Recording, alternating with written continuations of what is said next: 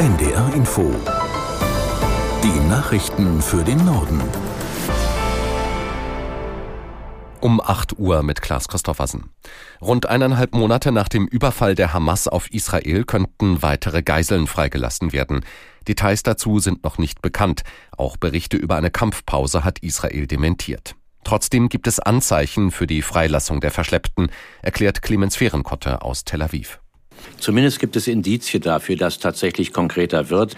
Das eine ist, äh, gestern Nacht haben sich hier im israelischen Hauptquartier der Streitkräfte in Tel Aviv Kabinettsmitglieder der Regierung Netanyahu getroffen zu einer sehr kurzfristig anberaumten äh, Sitzung. Das ist das äh, Indiz 1. Indiz 2. Kurz danach hat dann das Büro von Premierminister Netanyahu mitgeteilt, dass das sogenannte Kriegskabinett heute Abend mit Familienangehörigen der Geiseln treffen werde.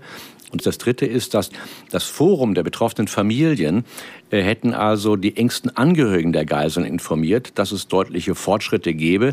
Allerdings, man muss insgesamt sagen, solange nicht alle Punkte vereinbart sind, gilt das Ganze nicht. Aber die Indizien sprechen dafür, dass tatsächlich bevorstehen könnte. Nach dem Urteil des Bundesverfassungsgerichts zur Umwidmung von Corona-Hilfen droht der Bundesregierung einem Pressebericht zufolge weiterer Ärger. Nach Informationen des Handelsblatts lässt die Regierung derzeit prüfen, ob auch der Wirtschaftsstabilisierungsfonds gegen die Verfassung verstößt. Mit ihm hatte die Ampel unter anderem die Strom- und Gaspreisbremse für Industrie und Verbraucher finanziert. Aus Berlin Lothar Lenz. Sollte auch der Wirtschafts- und Stabilisierungsfonds gegen die von Karlsruhe betonten Regeln verstoßen, dann wäre auch der Bundeshaushalt für das laufende Jahr betroffen. Deshalb prüft die Koalition offenbar auch, ob für 2023 nachträglich eine besondere wirtschaftliche Notlage erklärt werden soll. Dann würde die Schuldenbremse des Grundgesetzes nicht gelten und die Bundesregierung könnte sich die fehlenden Milliarden für den Klimaschutz aus zusätzlichen Krediten beschaffen. Der CDU-Haushaltspolitiker Christian Hase warnte die Ampelkoalition davor, die Schuldenbremse erneut auszusetzen. Ein Verfassungsverstoß lasse sich nicht durch einen erneuten Verfassungsverstoß heilen.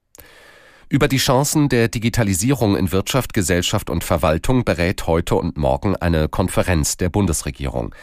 Neben Kanzler Scholz werden Wirtschaftsminister Habeck und Digitalminister Wissing sowie hochrangige Vertreter aus Wirtschaft und Wissenschaft zu dem Treffen in Jena erwartet.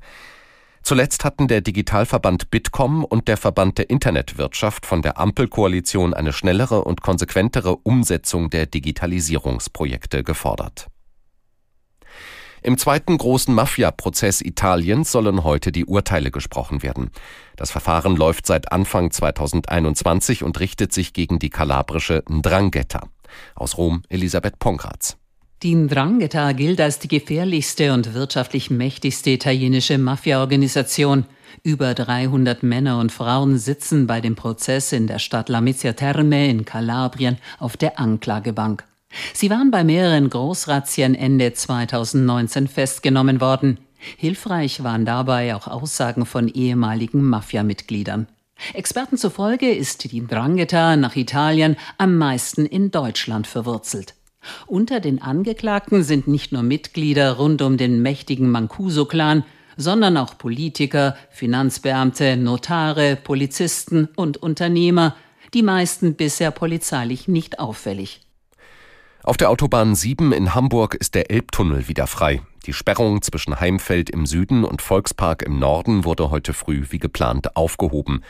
Die Verkehrsleitzentrale meldet, dass der Berufsverkehr durch den Elbtunnel wieder ohne Probleme angelaufen ist. Seit Freitagabend hatten auf der A7 umfangreiche Bauarbeiten stattgefunden, unter anderem für den künftigen Lärmschutztunnel in Altona. Serbien hat sich erstmals die Teilnahme an einer Fußball-Europameisterschaft gesichert. Dem Team reichte ein 2 zu 2 Unentschieden gegen Bulgarien, um sich für das Turnier im kommenden Jahr in Deutschland zu qualifizieren. Damit sind inzwischen 17 der 24 EM-Plätze vergeben. Deutschland ist als Gastgeber automatisch gesetzt. Das waren die Nachrichten.